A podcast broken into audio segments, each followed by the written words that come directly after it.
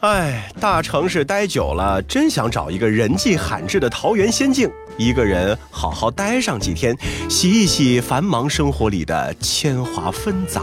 哎呦呦，年纪轻轻，怎么一副看破红尘的样子了？哎呀，其实就是想换换口味嘛。不过要说满足你刚才说的条件的地方，还真有一个现成的可以推荐给你。哎，你可千万别跟我说什么香格里拉九寨沟或者内蒙古大草原，这没什么新意呀。怎么可能？我说的是云南的哀牢山。什么什么？哀牢山？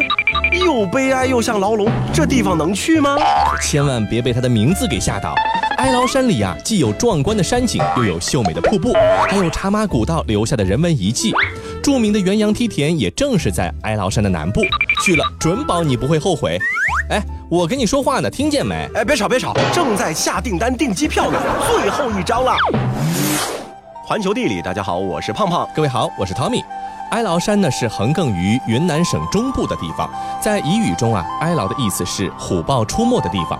世居在这里的人们，终年和森林、野兽、虫鸟、云雾、江河、飞瀑、梯田、太阳和星空打交道，跨越千年时光，留下茶马古道上斑驳错落和陇西氏族的历史沉沦。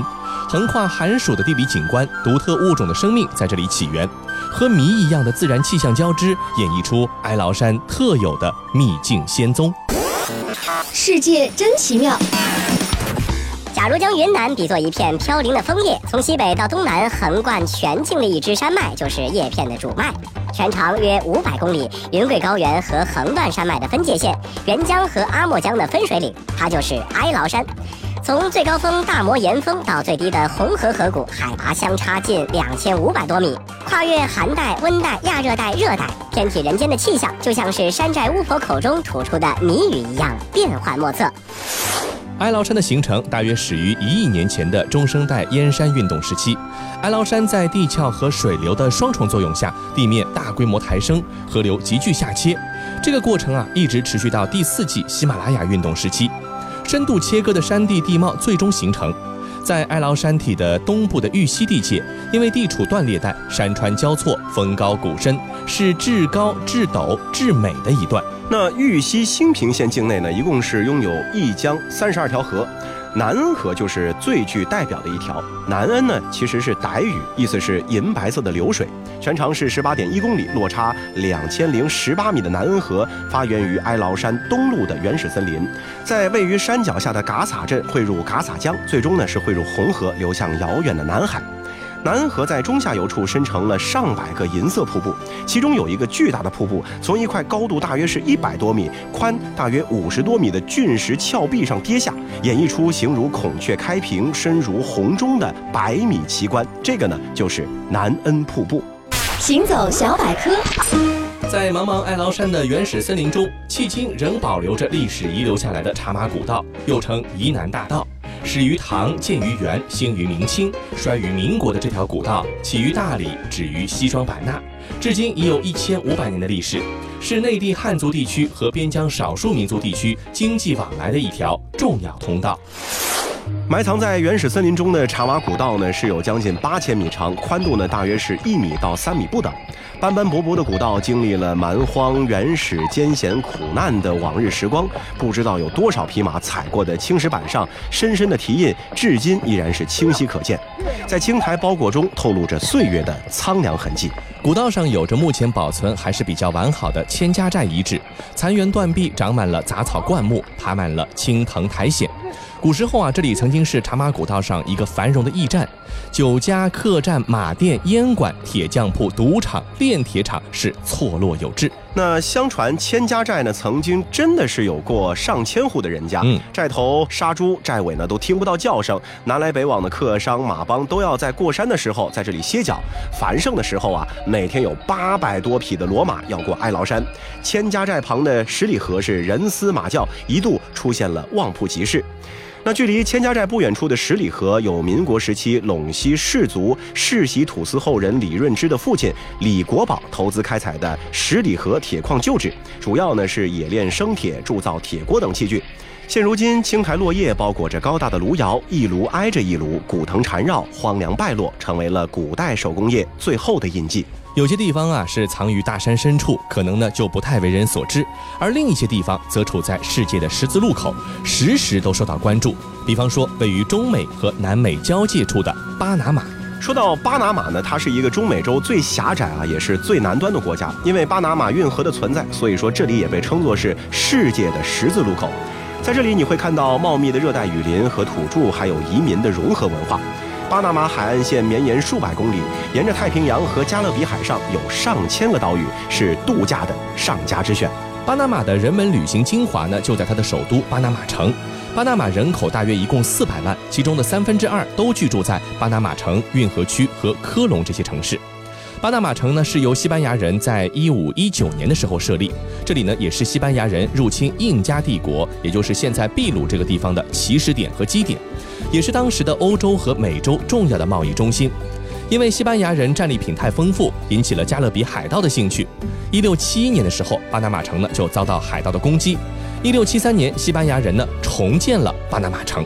那巴拿马城的历史城区呢，其实主要是以玻利瓦尔广场为中心，然后呢向外扩散的。几个世纪以来，这里的建筑是融合了西班牙、法国还有美国的风格，非常的混搭。嗯，这里是三面环海，靠海地域呢还有老城墙，在城区内都是像旅店、酒吧、饭店、工艺品店等等，颇具波西米亚的风格。找一家咖啡馆，品尝一下世界最好的龟下咖啡。当地种植者呢是从埃塞俄比亚带回的这种咖啡，在巴拿马的气候成长出来以后啊，反而是别具风味。嗯，法兰西广场呢是巴拿马的地标建筑，高高的纪念碑上耸立着一只雄鸡，这个呢是为了纪念当初开发巴拿马运河的法国人所建立的。站在广场上可以远眺横跨运河的美洲大桥，这座桥长一千六百五十四米。一九五九年到一九六二年呢，是由美国耗资两千万美金而建造的，是当时连接起南北美洲的唯一的一座大桥。海面上的巨型轮船像海市蜃楼一般，看上去呢很是奇幻。最让人觉得不可思议的地方是啊，在离历史城区不远处有一座中国城，嗯，这个呢也是拉丁美洲最古老的中国城。满街都是中国的商店和饭店，那其中最著名的是广州酒楼。在酒楼里，橱窗挂满的都是诱人的烧腊。每年的三月三十号呢，是巴拿马法定的华人日，为了纪念对巴拿马发展做出巨大贡献的华人而特别设立。世界真奇妙。一八五四年，第一批华人来到这里修建铁路。一九零三年，华人劳工也参与修建巴拿马运河。巴拿马现在已有华侨华人十七万人，其中百分之九十九来自广东，再加上当地华裔，总数约有三十多万，占据了巴拿马人口总数的十分之一。在巴拿马，几乎所有的小超市都是由华人经营的。和当地人、游客一起挤着公交车到巴拿马运河是旅行的必选项目。巴拿马运河啊，是世界上最重要的两条运河之一，连接了大西洋和太平洋。巴拿马运河的开通，纽约至旧金山的航程可以缩短百分之十六，利物浦至旧金山的航程缩短了百分之四十三，而纽约到悉尼的航程也缩短了百分之二十八。所以啊，从一开始起，巴拿马运河就被西方强国所觊觎，先是法国，再是美国。直到一九一四年通航，这多少年来啊，这个运河上空始终是风云际会，变幻莫测。不过现在呢，旅行者可以轻松悠闲地站在观景楼上去观察巴拿马运河的运作。在此之前，你也可以在博物馆操纵一台模拟的大船通过运河，先有一个对巴拿马运河的直观印象。然后啊，你就将会亲眼看着一艘一艘的大船排队经过，通过多重水闸的开合，像上下楼梯一样解决太平洋一侧海面比加勒比海一侧海面低二十多厘米的问题。嗯，巴拿马运河呢也承担着世界百分之五的贸易货运。那中国呢是巴拿马运河的第二大用户。嗯，巴拿马城最激动人心的部分呢，其实还在于美食。你可以在这个国际化都市里吃到各国料理，但是你绝对不会也不能错过的就是鱼市场。餐馆老板和当地人都知道，这里是吃海鲜海货的一个很好的地方。市场呢分成两部分，楼下是市场，早上五点钟就开放了，新鲜的鱼、龙虾、贝类在水桶或者冰块上游泳和翻滚。这里的海产品呢，包括你见过的以及没见过的。那另一部分呢，就是楼上的餐厅了。你可以拿买来的海产品呢进行现场的加工烹饪，也可以在餐馆里头直接点餐。认识巴拿马之去伪存真，茅台酒和巴拿马博览会。哎，我知道，我知道，巴拿马和咱们中国的茅台酒有关。那是一九一五年的巴拿马万国博览会，中国代表故意打碎茅台酒，让芳香吸引傲慢的外国评委，才给茅台补了个金奖。真相版。当年的巴拿马万国博览会其实是在旧金山举行的，那是美国政府为了庆祝1914年的巴拿马运河通航而举行的。另外，茅台酒获得的不是金奖，而是银奖。认识巴拿马之去伪存真，巴拿马草帽。西方的上流社会流行戴巴拿马草帽，孙中山先生生前也总是喜欢戴着一顶巴拿马草帽，这也一定程度上让巴拿马名扬中国了。真相版。巴拿马草帽产自厄瓜多尔，是厄瓜多尔的特产。只不过巴拿马四海通衢，很多厄瓜多尔草帽在此销售，所以才会被外界误认为是巴拿马草帽。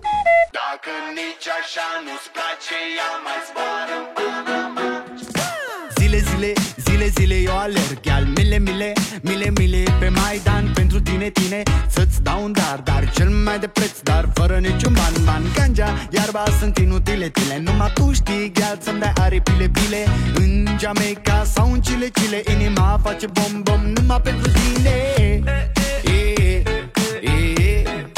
Numai pentru tine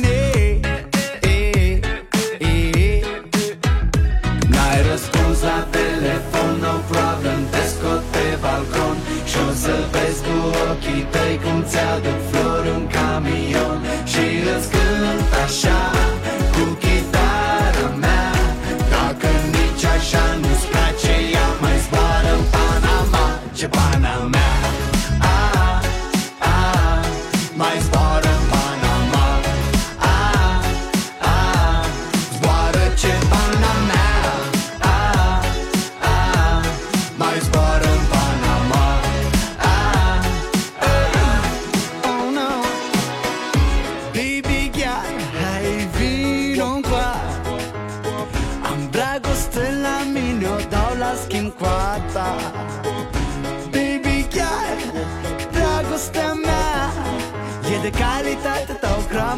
Gramul gram la ea N-ai răspuns la telefon, no problem Te scot pe balcon. Și o să vezi cu ochii tăi Cum ți-aduc flori un camion.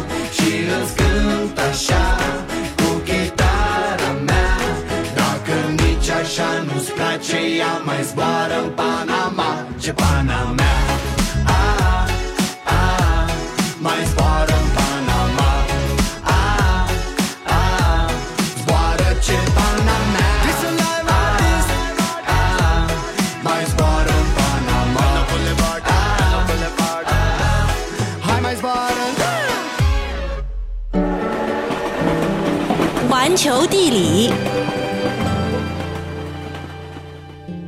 迎回到环球地理，大家好，我是胖胖。各位好，我是 Tommy。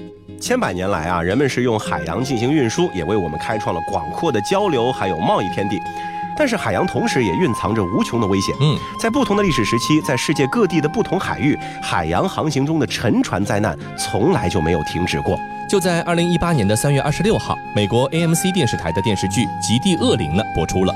这部电视剧呢是改编自二零零七年丹·西蒙斯的同名畅销历史小说《极地恶灵》，讲述的是西北航道的开拓史上最传奇、最神秘，也最伤亡惨重的一次远航，那就是约翰·富兰克林的西北航道之旅。行走小百科，在达伽马和麦哲伦环球航行之后，东西方之间的航路最终完全打通。但无论是绕过非洲还是南美洲，从欧洲抵达亚洲的航程还是太长。因此，由格陵兰岛经加拿大北部的北极群岛到阿拉斯加北岸进入太平洋的航线，成为航海家心中梦想的西北通道。它能够将欧亚间的航程缩短五千至七千公里，也难怪数百年来各国航海家为之前赴后继。直到二十世纪初期，挪威人阿蒙森首次通过西北航道抵达阿拉斯加，才证实此路可行。那近年来，随着气候变暖，北极的冰川逐渐的消融，一百年来只有理论上可以通行的西北航道是大面积解冻。如今，连邮轮公司每年都会带着游客穿行西北航道的固定游览航线。现在的游客们大概已经很难想象，就在一个多世纪以前，有那么多的人为此付出了生命。而富兰克林的那一次，更是全军覆没的一次绝命之旅。在约翰·富兰克林之前啊，其实已经陆续有欧洲探险家前往北极圈寻找西北航道，并且呢，也有了一些发现。弗罗比舍海峡、八分湾、戴维斯海峡、哈德森海峡都是十六、十七世纪的探索结果。到了十九世纪初，苏格兰海军军官约翰·罗斯两次出发考察北极水域，发现了布西亚岛、威廉王岛和布西亚湾以及北磁极。这两次考察的成果呢，也是极大的鼓励了英国海军军部对探索西北航道的支持。那约翰·富兰克林呢？其实他本身也不是一个北极圈的菜鸟。嗯，一八一八年他第一次进入了北极，并且呢就被北极的风光所深深的吸引了。然而，富兰克林于一八一九年主导的他本人的第一次西北航道探险，则是以惨烈的失败而告终的。当时，富兰克林带领包括他在内的一共是二十人的队伍，在加拿大西北地区沿着科珀曼河进行陆上探险。然而，计划不周和恶劣天气为探险队是带来了厄运。本来答应提供援助的当地毛皮商人和原住民也都纷纷失约了。面临着饥饿和严寒的探险队是只能撤离，一路上队员甚至被迫是吃第一来充饥。嗯，那这次探险呢是导致了十一人的死亡，然而他却在英国被当成了英雄，人们称颂他在极端情况中展现出来的勇气，因此他就再次被委以重任。到了一八二三年的时候，他的第三次北极陆上探险呢是成功完成，最后只剩下不到五百公里的海岸线，留待下一次发现。那到了一八四五年的时候，英国海军部呢是决定开展一次大规模的西北航道的探索，拿下最后的五百公里。这一次，他们就决定沿着北冰洋由水路进发，指挥棒就交给了时年五十九岁的约翰·富兰克林。一八四五年的五月，一百三十四人的探险队伍乘坐两艘北极航行经验丰富的皇家海军舰艇“幽冥号”和“恐怖号”，驶向了有去无回的死亡之旅。其实啊，这两艘军舰呢，都搭载了当时最先进的设备，包括可以使船速达到四节的蒸汽机，可以供船员使用的暖气和蒸馏水系统。船舵和螺旋桨则被铁围了起来，防止它们受到损伤。此外，船上还储备了足够船员们吃三年的食物，有六十二吨面粉、一点六万升饮料、九百公斤为治病用的酒、四千二百公斤的巧克力、一千公斤的茶叶，大约八千桶罐头里装有一点五吨肉。一点一万升汤，五百五十公斤牛肉干，还有四千多公斤蔬菜。此外呢，他们的准备呢可以说是非常的到位。为了防止坏血病，船上呢还配有柠檬汁来供应。可是，即便准备的如此充分，命运的阴影也就在这里埋下了。船队出发前的几个月，食物供应商才拿到了合同。那当时的食物罐头呢，都是以铅去焊封的。由于时间匆忙、粗制滥造，加上焊封不严，不仅是让食物很快变质了，也使铅渗入了食物里面。近代的研究还表明，也许那些为了船员提供饮用水的蒸馏水管中的铅，可能也是导致悲剧的原因之一。嗯，那无论如何啊，失败的种子在出发的时候就已经种下了。富兰克林将重演1819年时候的悲剧，而这一次他自己也无从逃生。就在当年的七月份，欧洲的捕鲸船最后一次在八分湾目击到了富兰克林的船队。当时两艘船停泊在一处冰山附近，从此他们就再也没有音讯，也再也没有人知道他们的下落了。北极圈虽然冰封了，但是呢，其实也不是一个无人区啊，气候呢也远不如南极般恶劣。到底是出了什么事，以至于生不见人，死不见尸呢？一八四七年，富兰克林留在英国的妻子是提出了搜救的要求，但是由于船队有三年补给，海军直到一八四八年才开展行动。在两万英镑高额赏金的诱惑下，四十多支搜救队是扑向了北极，哲人无数，简直就像是又一次的十字军远征。在这个过程中啊，富兰克林的妻子简·富兰克林表现出了惊人的毅力，他个人资助了七个搜救队。哪怕在英国政府放弃之后，她也是坚持搜救，并且亲自旅行到离北极圈最近的英国领土舍德兰群岛来寻找丈夫的遗迹。那大规模的搜寻呢，是前前后后持续了有十几年啊，各方的结果逐渐拼出了一个模糊的轮廓。我们来还原一下大概的一个经历。一八四五年的时候呢，富兰克林探险队是在比切岛过冬，在此期间有三个人死亡，他们的墓呢已经被发现了。一八四六年的九月，恐怖号和幽冥号在威廉王岛外被浮冰所围困。富兰克林本人是在一八四七年的六月十一号去世了。在不幸的经历了两个没有融冰的寒冷夏天之后，因为实在没有办法从冰块中脱身，那么到了第二年的春天，剩下的一百零五名船员是被迫弃船登上了威廉王岛。在饥饿、寒冷、铅中毒导致的疯狂和同伴们的自相残杀当中呢，这一百零五名船员也是陆续死亡。嗯，那我们回到刚才提到的电视剧《极地恶灵》，在第一场的开场就有一位叫做约翰·雷的搜救者向一位因纽特人询问船队的状况。那历史上呢，他确实也是富兰克林搜救中的一位重要人物。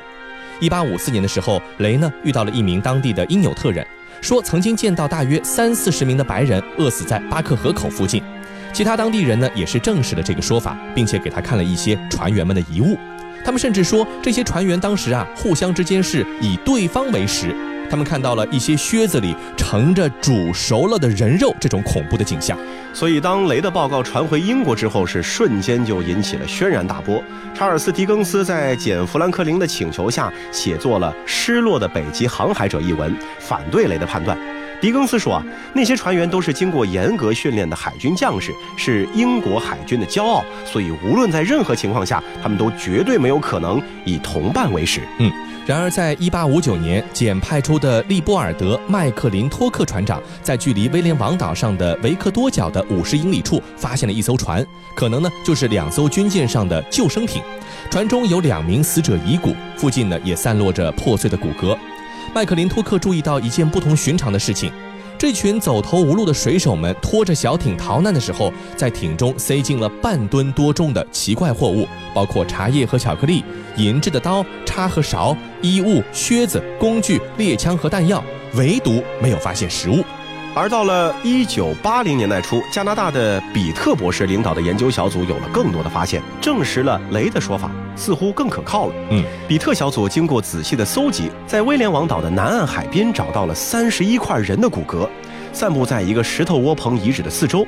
那经过仔细研究和分析，表明这些骨头是属于同一个人体，年龄呢大约是在二十二到二十五岁之间，是一个青年男子。从保存的比较完好的那些骨头的凹凸不平的表面可以断定，在死前的几个月里，这个可怜的年轻人确实受到了坏血病的折磨。更加严酷的事实是在一根腿骨上，他们发现了三条互相平行的刀痕，再加上骨头都残缺不全，显然呢是被人为的肢解过的。于是只能得出这样的结论：当时有人啊，确实是曾经以同伴为食。到了二零一四年，幽冥号呢是被发现了。二零一六年，人们在威廉王岛附近海底又发现了恐怖号的沉船，但是人们还是不知道当年的船上究竟发生了什么故事。当船员们面对着茫茫水源、袅袅幽魂，是怀着怎样的心情踏上了逃亡之路，而又是怎样的绝望导致了他们最后的疯狂？到目前为止啊，富兰克林的墓呢始终也没有找到，但是呢，他被人们纪念。在伦敦的威斯敏斯特教堂，人们为他立起了一座衣冠冢，铭文写道：“衣冠冢，埋骨之处，北境茫茫，但你航海者的英灵正幡然翱翔，往天堂而行。”好了，以上就是本期节目的全部内容。如果说你喜欢我们的节目的话，非常欢迎大家订阅我们的节目专辑。那今天的节目就到这里，我们下期再见。all